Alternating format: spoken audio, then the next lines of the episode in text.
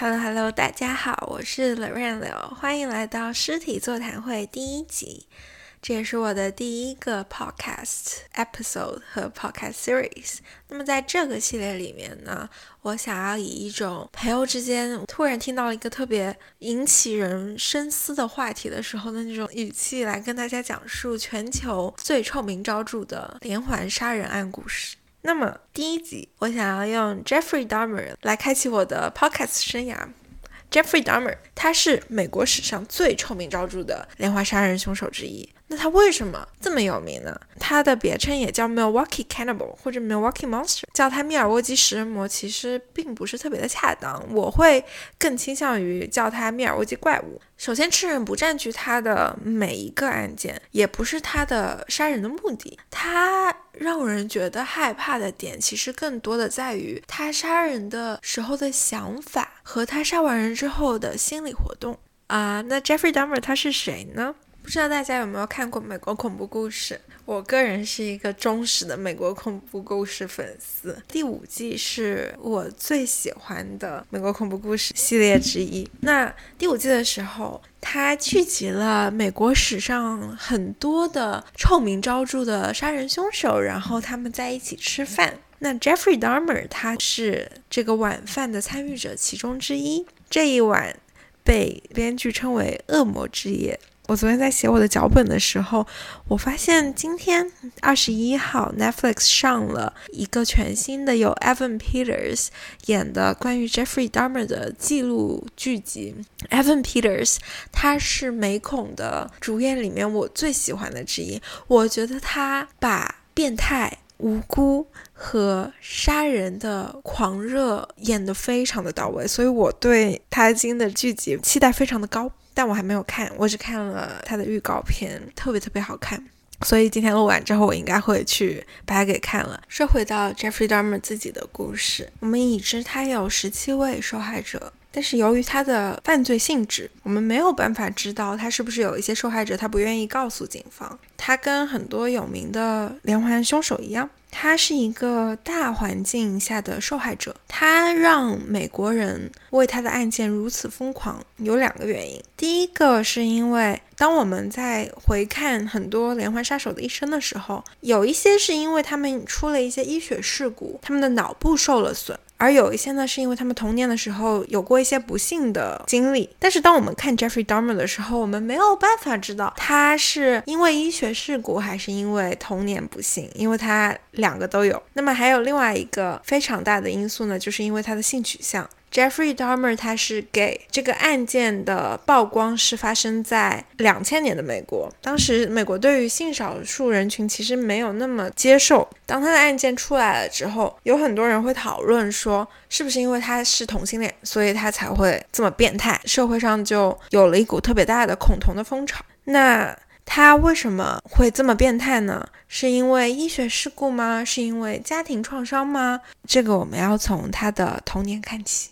一九六零年，Jeffrey Dahmer 在 Wisconsin Milwaukee 密尔沃基出生。他的妈妈当时是一个电波员，他的爸爸呢，当时在读化学专业，是一个大学生。爸爸呢，因为大学学业基本上都会很晚回家，或者说不在家。妈妈呢，又患了抑郁症，所以他妈妈虽然在家，但是基本上在家的时候呢，也就在床上躺着。所以他妈妈当时非常的需要被人注意，非常需要 attention。那他爸一回家，妈妈就会做很多事情去吸引爸爸的注意，吵架，甚至有几次他去自残。那作为一个小孩，Jeffrey Dahmer 就非常的被家庭忽视。后来呢，他也说过，他从来没有觉得家庭是自己的后盾过。虽然他一直长期被忽视，四岁之前，其实在所有人眼里，他都是一个非常开朗、非常正常的小孩子。但是四岁那一年，他的脑子里长了两个疝气，所以他去医院做了手术。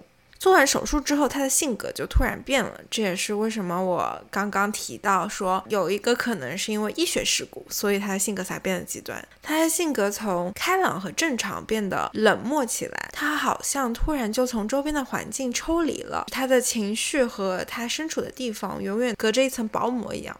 在学校，他也开始变得非常的内向和安静。也是从这个时候，他开始展现出他对动物的尸体的兴趣。当时呢，他爸会打扫家附近出现的动物的尸体，他会叫儿子一起帮忙打扫。他爸爸当时准备了一个特别大的垃圾箱，他爸爸就会把那些动物的尸体捡起来，然后可能就扔到垃圾箱里，统一去处理掉。Jeffrey Dahmer 呢，当时他非常的喜欢听骨头被扔在这个箱子里的声音，就咚咚咚的声音。他觉得这对他来说就像一场演奏会一样，他觉得骨头就是他的小提琴琴弓。发展到后面，他会开始主动的在家里附近寻找有没有更多的骨头可以让他扔在桶里。等到五岁的时候呢，他妈妈啊怀了他的弟弟 David Dahmer，他父母对他本来就不多的关心呢，也就变得越来越少了，所以也没有人去注意他是不是情绪出了问题。八岁那一年呢，他们家搬到了 Ohio 去，俄亥俄州。他们的新房子呢是在一片树林中间，旁边呢有一间小屋，应该是仓库之类。特地去看了他这个新家的照片，嗯，他这个新家照片，如果大家感兴趣的话，可以去查一下。反正给我的感感。觉就是好像那种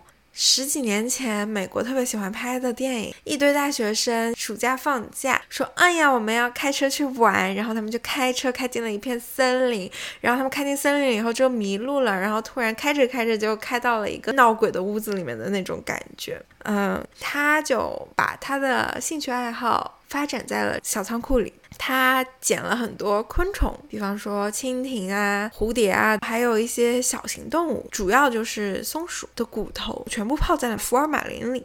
然后他把这些泡在福尔马林里面的小动物的骨骸，全部放在了他的小仓库收藏屋里。直到这个时候，其实他都没有获得日后能够帮他处理尸体的技能吧。直到十岁的时候，有一次他们家吃晚饭，吃的是烤鸡。吃着吃着烤鸡，他突然问他爸爸说：“如果鸡骨头泡在了漂白剂里会怎么样？”他爸爸当时已经毕业了，在当一个化学研究助理。爸爸就觉得特别骄傲，就觉得我儿子继承了我的兴趣，我我对科研的钻研，就给他展示了怎么用漂白剂去保存动物的骨头。Jeffrey Dahmer 呢，他不负父望，他把这些技巧用到了他保存在小屋的骨头里。但是他这一次不再满足于去收集昆虫和小动物的骨头了，他开始去收集公路上被撞死，还有森林里面被吃剩的中大型动物的残骸，比方说鹿啊、狼啊。他把残骸分解成尸块，埋在了小屋旁边，给每个坑上面还做了一个十字架墓碑，然后把头骨分了出来，挂在了十字墓碑上。想象一下。在这么一个荒废的树林里，全部都是枯木、枯枝干，有一间灰白色的小屋子，小屋子旁边是一个一个的有着树枝做的十字架的墓碑，墓碑上面挂着一些风干了的，可能还飞着几只苍蝇的动物的头。如果如果我是不小心经过那一块的人，我可能会觉得住在这的人他他在做什么邪教运动吧。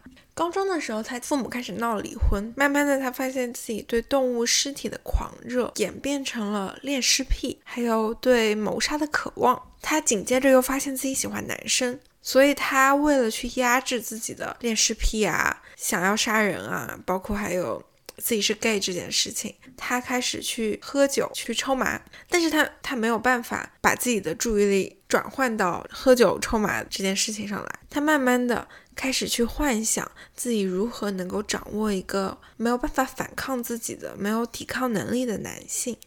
进入了青春期之后，他自慰的时候也会去幻想这么一个男性角色。慢慢的、慢慢的，他的幻想的重点变成了这个男性角色的胸腔还有躯干。然后又慢慢的呢，他开始幻想自己在解剖这个男性的身体的这些部位。他那段时间一直在幻想，经常在他家附近慢跑的一个他觉得特别特别帅的男性。他有一次呢，幻想到了一个境界，他想要去实施行动，去弄晕这个男性，所以他拿着一个球拍，在那个男性经常跑步的路上，在树林里面等他。但是非常幸运的是，那个男性那天没有去跑。虽然他高中的时候脑子里在想这些东西，但是在高一的时候，在老师眼里，他还是一个很有礼貌、很聪明、成绩平平的边缘性人物。他。安静内向，所以他当时其实没有多少朋友，也没有人会在他身上放多少注意力。就这么过了高一之后，高二、高三，他人格突然就变了，他开始去模仿一些残疾人的特征。去开开一些很恶劣的玩笑，就比方说他会模仿癫痫症发作啊，他会模仿脑瘫的人的表情啊，来哗众取宠。大家高中的时候思想也没有发育完全嘛，以前的社会对于残疾人尊重又不够，所以其实大家都非常的喜欢看他做这些表情，去开这些玩笑。到了后面，他其实慢慢的变得周围的人多了起来，大家会把他这样子叫 doing a dumber。你们说，高中的时候，其实或多或少，大家身边应该都有过这样子比较沉默寡言的，没有什么朋友的，或者说是特别喜欢开恶劣玩笑的人。大家可能就是他开了恶劣玩笑之后，觉得哦，那他有一点点奇怪，他有一点点极端，我还是避着他走吧。没有人会去往他是不是以后会变成杀人犯这个方向想。唯一有露出他的精神疾病的趋向的一件事呢，就是。他有一次送了他的老师一只蝌蚪，他的老师呢，可能因为家里没有水族，没有养鱼的箱子，所以就把这个蝌蚪送给了自己的另外一个学生。这件事情被 Jeffrey Dahmer 知道了，他知道了以后，半夜溜进了这个学生家里，把蝌蚪从这个学生家里的养鱼的箱子里捞了出来，带到了外面，在蝌蚪身上浇满了汽油，把蝌蚪烧死了。十七十八岁的时候，他爸妈经过了几年的争吵，终于离婚了。他爸爸呢，搬到了酒店住，妈妈到了弟弟的监护权，带着弟弟一起搬到了亲戚家，就只剩下他一个人留在了他们小树林中间的房子。父母双双离开之后，他在这个只有他一个人的房子里面，完成了自己的第一次杀人。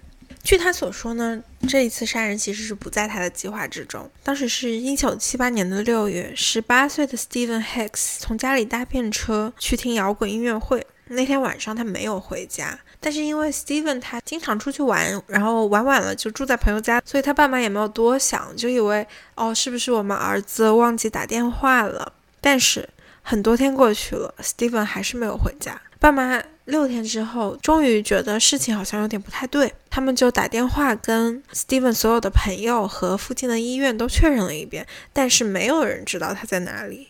这个时候，他们才去警察局报告 Steven 失踪了。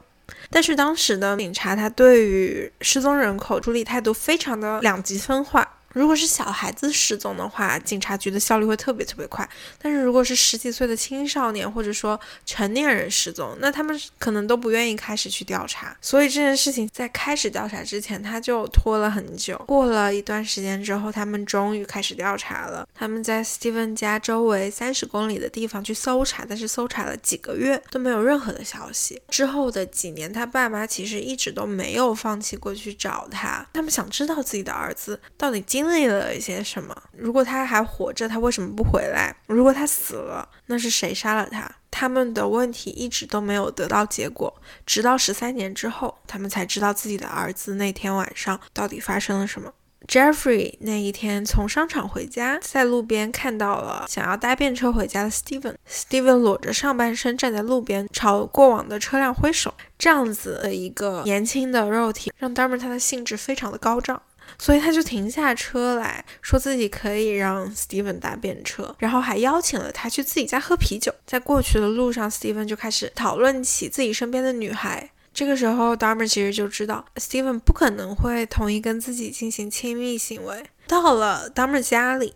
他们一起喝酒聊天了几个小时。这个时候，Steven 说：“哦，天太晚了，我要走了。” Jeffrey Dahmer 当时闪过了一个念头，说：“我不想要 Steven 走，我想让他陪我。”也许是因为当时被父母抛弃了，他的脑子里的想法非常的扭曲，直接拿起了一个四点五公斤，就是十磅的哑铃，从后面敲晕了还坐在椅子上的 Steven。敲晕了 Steven 之后，Steven 倒在了地上。他紧接着用哑铃的杆子死活活的勒死了 Steven。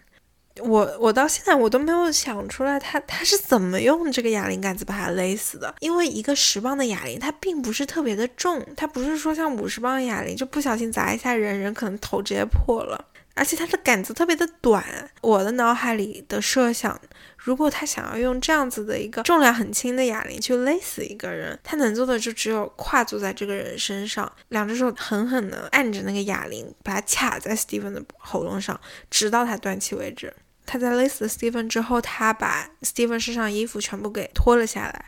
因为他刚开始看到 Steven 的时候，就是被 Steven 的赤裸的上半身给吸引的，所以他就开始对 Steven 的胸膛上下其手，然后摸了一番之后，他站了起来，开始对着倒在地上还有余温的尸体自慰。第二天，他把 Steven 拖到了地下室，肢解成了一块一块，然后埋在了自己家的后院里。几周以后，他不知道为什么对自己处理尸体的方式觉得很不满意，又把尸块给挖了出来，把当时还粘在上面的没有腐烂干净的肉给剔干净，扔进了酸性溶液里，冲进了马桶里，拿着锤子把剩下的骨头给砸碎，撒在了自己家周围的树林里。Jeffrey Dahmer 他的第一次作案非常完整的解释了他的心理和他的动机，他没有施虐的癖好，也不会因为杀人而产生性冲动。他的性幻想的主题永远都是自己拥有一个永远不会离开自己的男性形象，而不是去杀了吸引自己的人。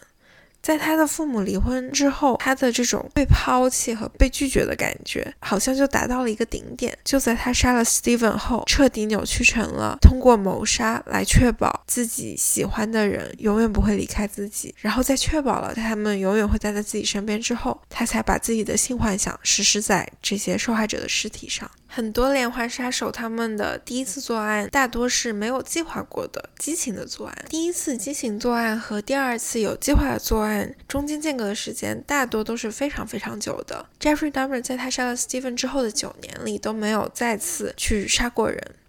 很多心理学家和犯罪学家其实都认为他当时是在尝试能不能够回归正常的生活。在他杀了 Stephen 的六周之后，他爸爸就带着他的继母回到了他们在俄亥俄的家，然后发现 Jeffrey Dahmer 他自己一个人住在家里，也没有在干什么事儿。他爸爸就逼着他去俄亥俄州立大学读了商科，但是他进了大学之后呢，他还是在不停的喝酒，除了射击以外的课他都没有及格。三个月之后他就退了学，退学之后他爸爸又逼着他在第二年加入了美军，去德克萨斯州学医。年底的时候，他被部署到了西联邦德国，在第八步兵师第六十八装甲团第二营里当军医。后来有两名士兵说，当时 Jeffrey Dahmer 他下药并且迷奸了自己，但是放了他们一命。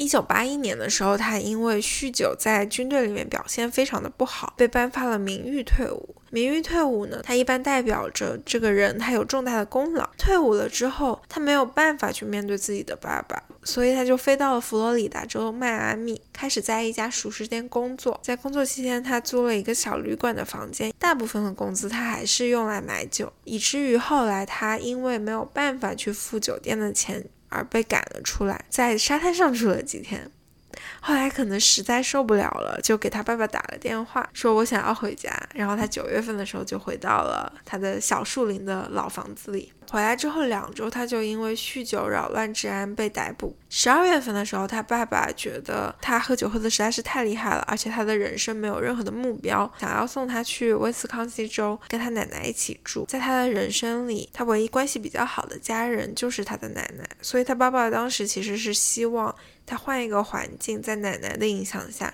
可以去戒酒，然后正常生活。他开始陪奶奶去教堂，开始积极的做家务、找工作。一切好像都在慢慢的变好。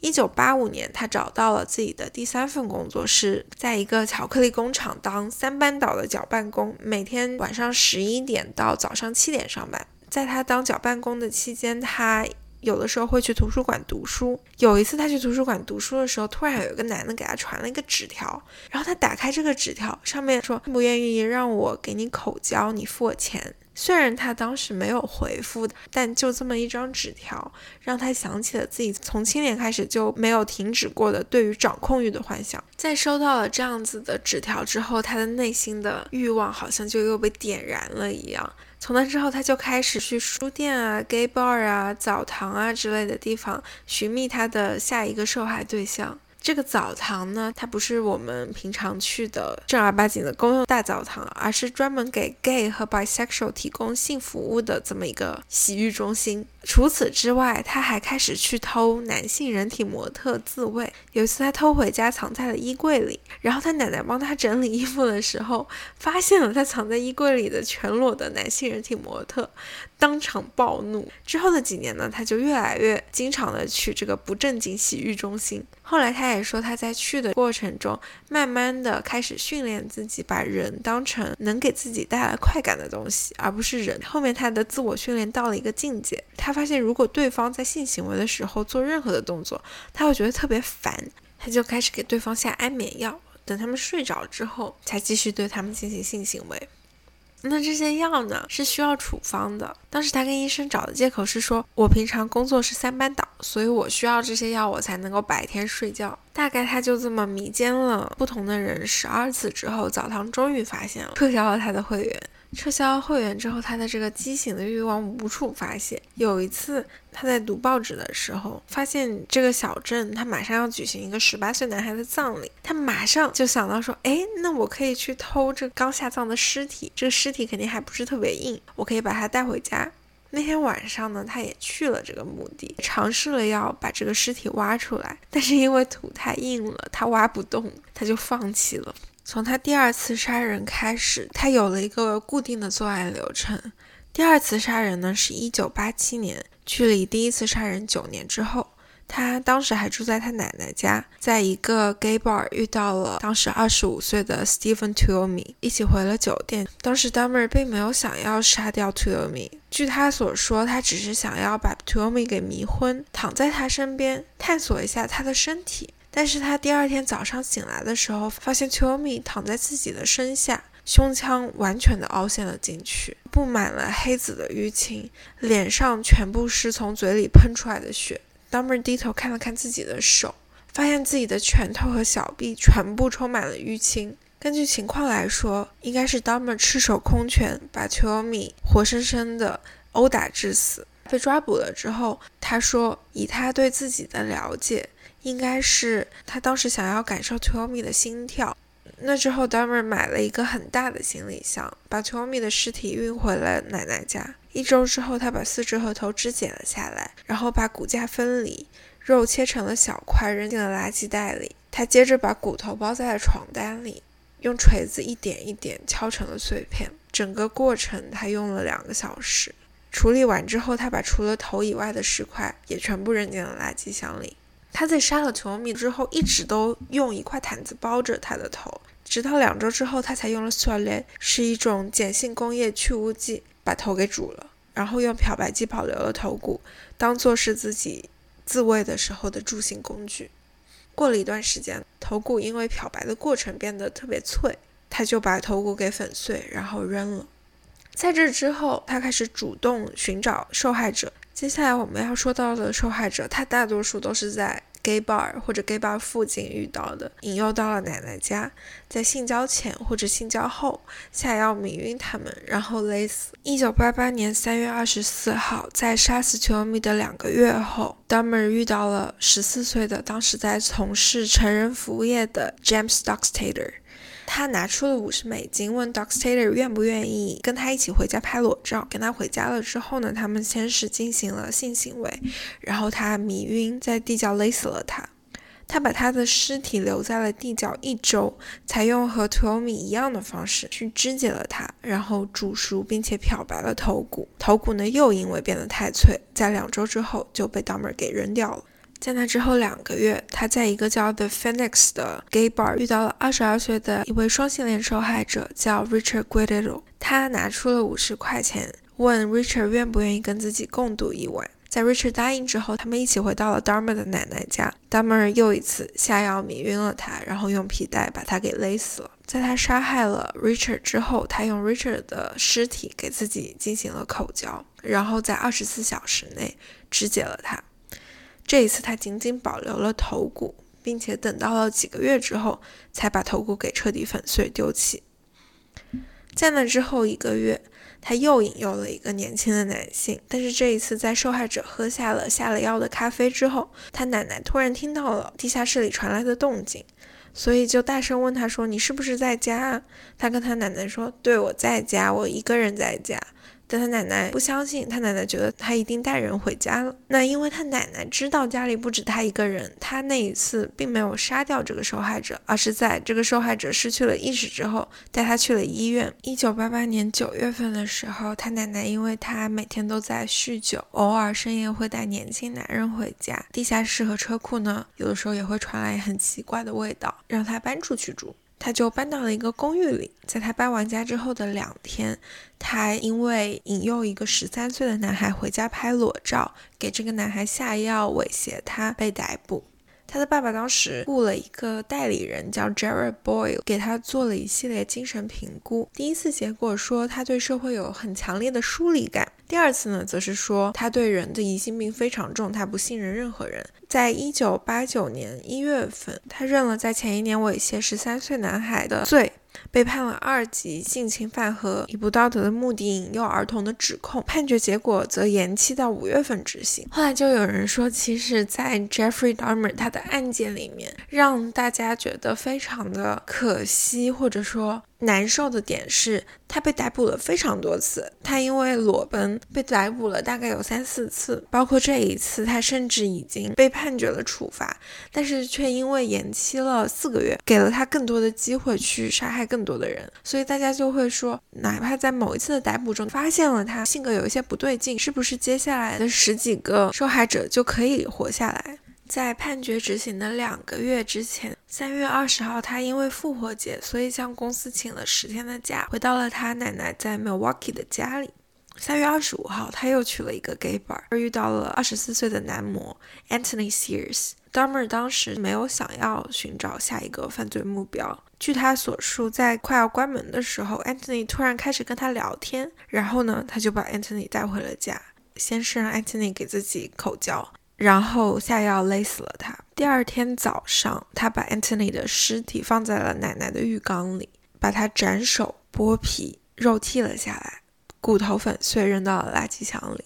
Anthony 他对于 Darmer 来说有无与伦比的吸引力，所以这也是为什么 Anthony 成为了 Darmer 第一个永久保存了很多身体部分的受害者。他把 Anthony 的头和生殖器泡在了丙酮里面，然后放在了这么一个木箱子里。这个木箱子，他就保存在了自己的工作柜里。五月份，他的判决结果下来了，他当时被判了五年缓刑，然后一年在惩教院里。待了十个月之后，他提前两个月被假释，搬回了奶奶家。一九九零年五月，他又搬到了 Milwaukee North Twenty Fifth Street 北二十五街一个叫 Oxford Apartments 的公寓。这一块地方的犯罪率特别高，但离 Dahmer 工作的地方也很近。他搬家的时候带走了 Anthony 已经木乃伊化的头，还有生殖器。从 Anthony 之后的每一个受害者，我们都可以看到 Dahmer 好像在有目的的收集一些什么东西。在他搬进了新公寓的第一周，他遇到了一个叫 Raymond Smith 的三十二岁男性性工作者。他又一次拿出了他的五十块钱美金，问 Smith 愿不愿意跟自己上床。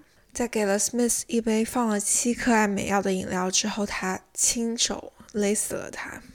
第二天，他买了一个拍立得相机，把 Smith 的尸体摆了很多姿势，拍了照片，然后在浴室肢解了他。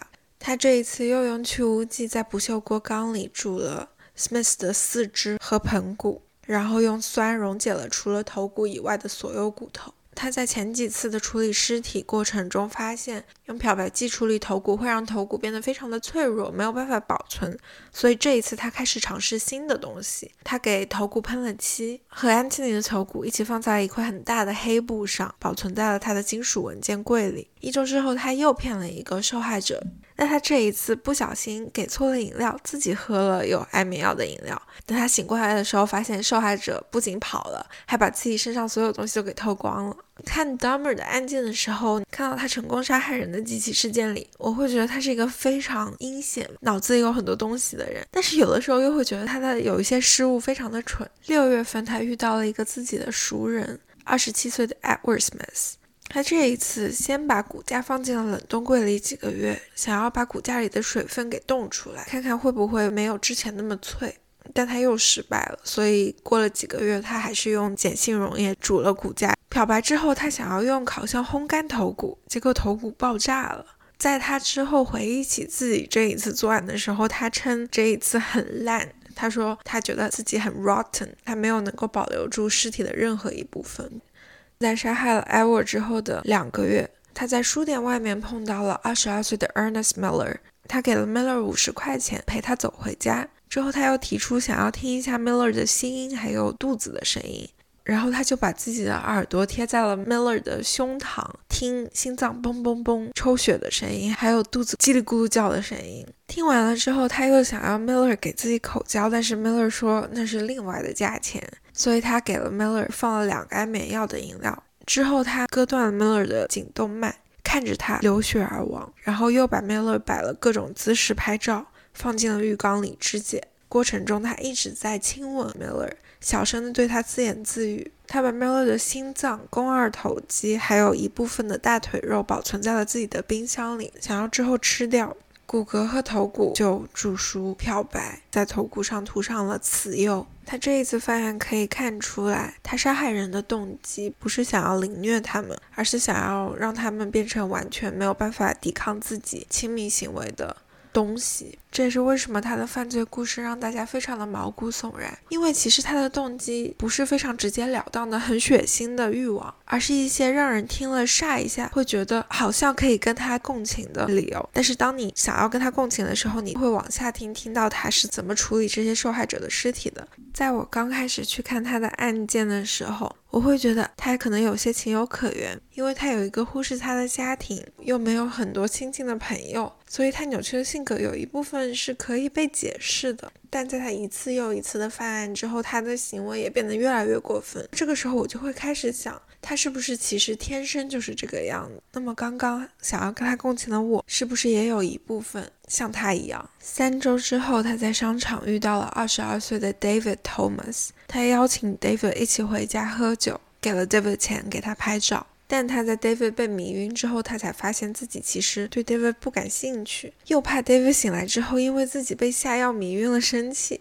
所以他还是杀害了 David，但是没有保留 David 的任何身体部分。在处理尸体的过程中，他一步一步保留了照片。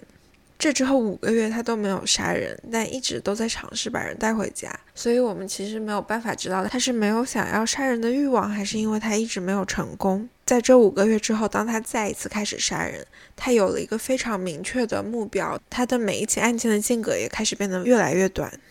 一九九一年二月，他在大学附近遇到了十七岁的 Curtis Daughter。他把他带回了公寓，拍了裸照，然后迷晕，用手铐把 Curtis 的手铐在了背后，用皮带勒死了他。随后肢解了 Curtis，保留了他的头骨、手和生殖器，还有肢解的每一步的照片。在这之后不到两个月，他的作案方式突然的改变了。当时他遇到了十九岁去复制自己家里钥匙的 Errol Lindsay，他把 Lindsay 带回家，迷晕了他，把他的头骨钻了几个孔。灌进了盐酸。他说，他这样子做是希望让 Lindsay 保持在一个永远没有办法抵抗自己、只能服从的状态。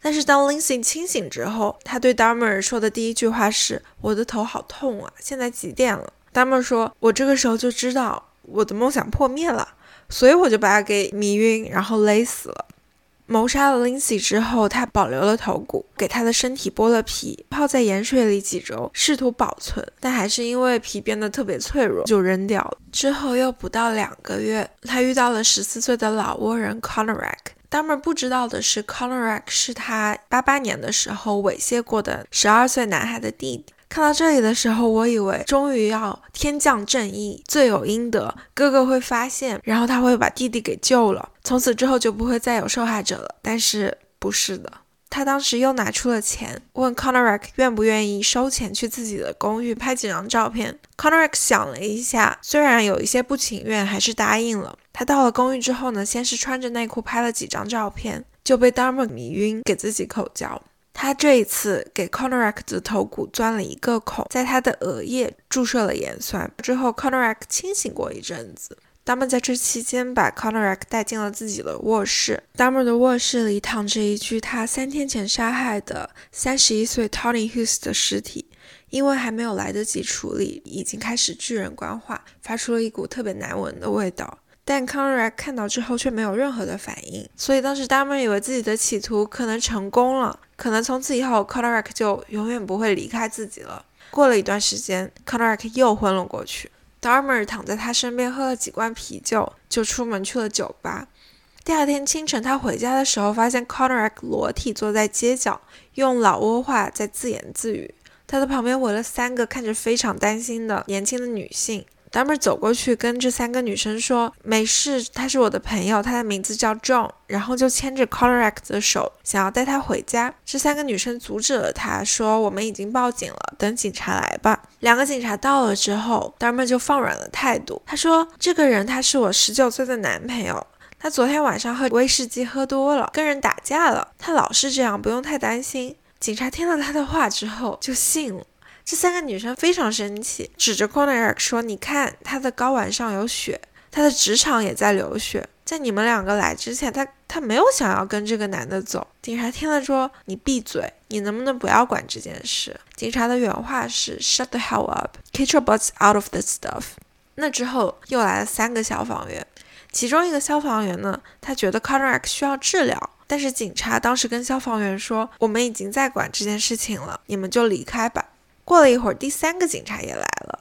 这三个警察呢，就护送着 Dahmer 和 Conrad 回家。路上，Dahmer 一直在跟警察说：“非常感谢你们，你们都不知道这附近犯罪率有多高，我有多害怕。”到了家之后，为了证明他们是情侣，Dahmer 给他们看了在迷晕 Conrad 之前他拍的两张半裸照。其中一个警察闻到了当时在卧室里面腐烂的 Tony 的尸体的味道，但是他也没有太在意。只是走的时候探头看了一眼卧室，警方把这件事情定义成了家庭纠纷。警察走后，Dahmer 可能觉得 c o n r a c 还有一些自我意识，于是他就又给 c o n r a c 注射了一次盐酸。但非常不幸的是，这次注射导致了 c o n r a c 的死亡。Dahmer 第二天肢解了 Tony 和 c o n r a c 的两具尸体，保留了他们的头骨。这次谋杀之后，Dormer 开始非常频繁地寻找下一个受害者。六月三十号的时候，他去芝加哥出差，在公交站碰到了二十岁的 Matt Turner。他当时跟 Turner 说：“我是一个职业摄影师，你要不要来 Milwaukee？我来给你拍职业照。”当 Matt 应邀去了他家之后，他谋杀了 Matt，把他的内脏冻在了冰箱里。五天后，他在酒吧遇到了二十三岁的 Jeremiah Weinberger，邀请 Jeremiah 跟他一起共度周末。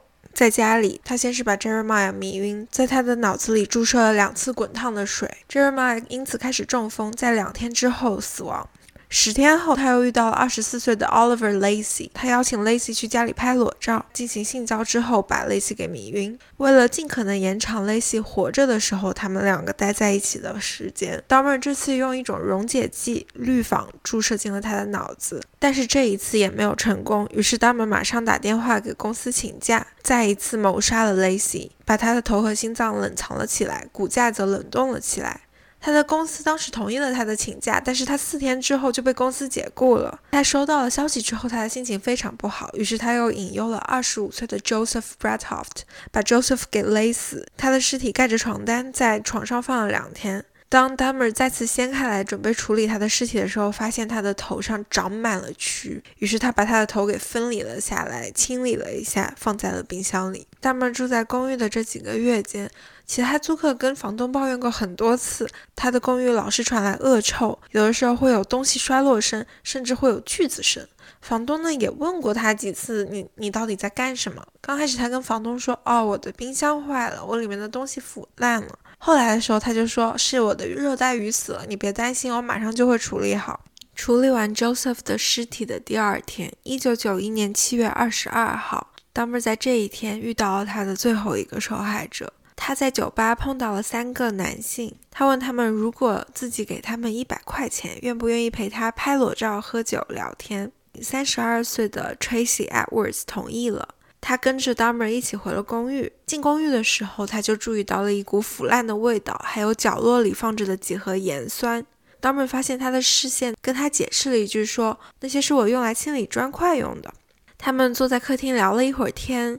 Dahmer 突然跟 Edwards 说：“看我的热带鱼。”然后趁 Edwards 转头的时候，用手铐铐住铐住了他的一只手腕。Edwards 当时就觉得很奇怪，说：“你干嘛？”在这个时候，Dahmer 尝试把他的两只手铐在一起，但是并没有成功。接着，他们就去卧室开始拍裸照。Edwards 在进房间的时候，注意到了卧室里面有一个蓝色的非常大的油漆桶，那个油漆桶有五十七加仑，也就是两百一十六升的容量。油漆桶里传来了一股特别奇怪的、他从来没有闻到的味道。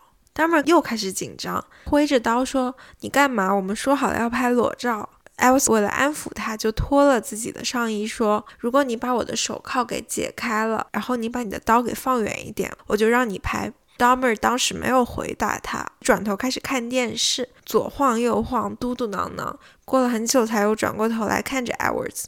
他把头放在 Edwards 胸上，开始听他的心跳，同时把刀抵在他身上，小声的对 Edwards 说：“我要吃了你的心脏。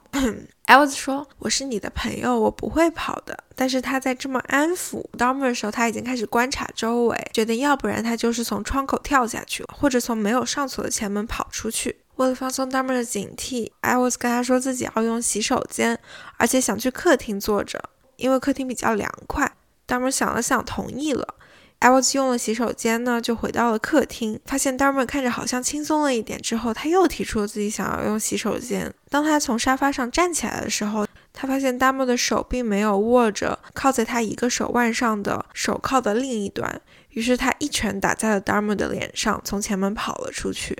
他跑出去的时候是晚上十一点半，他在公寓外面的路上就碰到了开着警车的两个警察，Rose 和 Muller。他开始非常着急的跟警察说：“看到我手上铐着的这个手铐了吗？那边住着的一个变态给我铐上的，他还对我挥刀。”警察呢尝试用自己的万能钥匙去解开他的手铐，但是不知道为什么解不开来。于是 Edwards 就跟着警察回到了公寓去解锁。Dahmer 打开门，发现是两个警察和 Edwards，他就让这三个人进来，并且承认了：“哦，对手铐是我扣的。”但是他没有说自己为什么要这么做，只是跟警察说钥匙在床头柜上，让他们自己去拿。当警察之一 Muller 走进卧室的时候，Dahmer 突然反悔了一样，拦着警察说：“要不我帮你去拿吧。”另外一个警察就跟他说：“你往后退，我们自己可以去拿。” Muller 进了卧室，看到了床底下的刀，还有一个半开着的抽屉。他走近仔细一看，发现抽屉里面有一堆一堆的拍立得的照片。这些照片上记录着肢解尸体的步骤。刚开始他可能以为 d o m 只是有一些特殊的癖好，所以他收集了这些照片。当他定睛一看，发现照片里的装饰和他们现在所在的这一间公寓里一模一样。穆勒拿着照片回到了客厅。看着他的同伴，磕磕巴巴地说：“这些照片都是真的。”当我们看到穆勒拿着照片走了出来，他突然开始试图抵抗警察的逮捕，但是他很快呢就被这两个警察给制服。Rose 把 Dahmer 压在地上，叫了第二辆警车当后备。穆勒去了他的厨房检查，打开了冰箱，在冰箱底层看到了昨天被斩首的黑人男性的尸首。Domer 发现他看到了尸首之后，突然转过头，对着两个警察喃喃自语：“我做的事情罪该万死。”他的原话是：“For what I did, I should be dead。” Milwaukee 的犯罪调查组织进行详细搜查后，发现了厨房里有四个尸首，卧室衣柜里有七具被漂白的、涂过瓷釉的骨架，冰箱冷藏柜里有两个人心、一些手臂肌肉。冷冻里有一整具躯干和一包已经粘在冰箱底层的厚厚的冰层上的人体器官和人肉。公寓别的地方有两整具骨架、一双截肢的手、两个性器官、一块已经木乃伊化的头皮。Edwards 看到的巨大的蓝色的油漆桶里，充满了酸性溶液，泡着三具被肢解了的尸块。那些记录了 Dahmer 肢解过程的拍立得照片一共有七十四张。当法医试图去把这些尸块拼在一起，去分析受害者是谁的时候，他们形容这个过程像在拆解一个人的私人博物馆，而不是在还原一个犯罪现场。It was more like dismantling someone's museum than an actual crime scene。后来 Dahmer 被审问为什么他要保留这么多的骨架的时候，他说。我想要给自己组造一个能够让我感觉像家一样的祭坛。我想要用这个祭坛来冥想，让我充满力量。他家的客厅里有一张黑色的桌子，被他用来摆拍受害者的尸体照片。在他的设想里，他的祭坛就是由这么一张桌子组成，放在挂着黑色透明浴帘的窗户前，下面铺着一块黑白的地毯，屋顶上吊着一个装满蓝色灯泡的巨大的水晶吊灯。桌子上摆放着他收藏的十几个人的头骨，桌子两边放着长长的线香。桌子的两侧立着两具完整的骨架，刀们自己则坐在桌子对面的一张黑色皮椅，面对祭坛冥想。他说：“如果警察晚六个月逮捕他，他的祭坛就可以完成了。”听完 Jeffrey Dahmer 的十七起犯罪案，不知道大家有没有发现，没有一个受害者是因为被他这个人而吸引而跟他回家的。所有人都是被他用钱利诱，或者找借口骗回家的。Jeffrey Dahmer 他最后自己也意识到了这一点。当我们看他的犯罪行为的时候，我们会发现，刚开始他是冲动性作案，后来他是觉得只有把人杀了才能留住这个人，再后来他想要尝试能不能够把人变成一个没有自我意识的僵尸，就这么活在他身边。在尝试了几次之后，他发现他做不到，于是就又回归了杀害别人、肢解他们、保留他们的骨骸的过程。到最后的最后，他甚至想要以祭坛这么一个扭曲的形式，把他所有的受害者全部都留在身边，给予他力量，给予他陪伴。我不知道我该怎么去理解他，很小一部分的我在为他难过。但很大一部分的我觉得他真的罪该万死。我在录之前去看了新出的 Netflix 的连续剧的采访，Evan Peters 他说的一句话，在我录完这个 podcast 之后，我觉得我感同身受。他说，拍 Jeffrey Dahmer 的人生故事最难的一点就是，我该怎么去站在他的角度去讲他的故事，去试图探究他的心理，却又不去理解他。那么以上就是今天全部的内容，谢谢大家收听，也欢迎大家给我提出意见。那么我们下星期再见。下星期我想要讲《美国恐怖故事》第五季《恶魔之夜》另一位参与者——十二宫杀手 The Zodiac。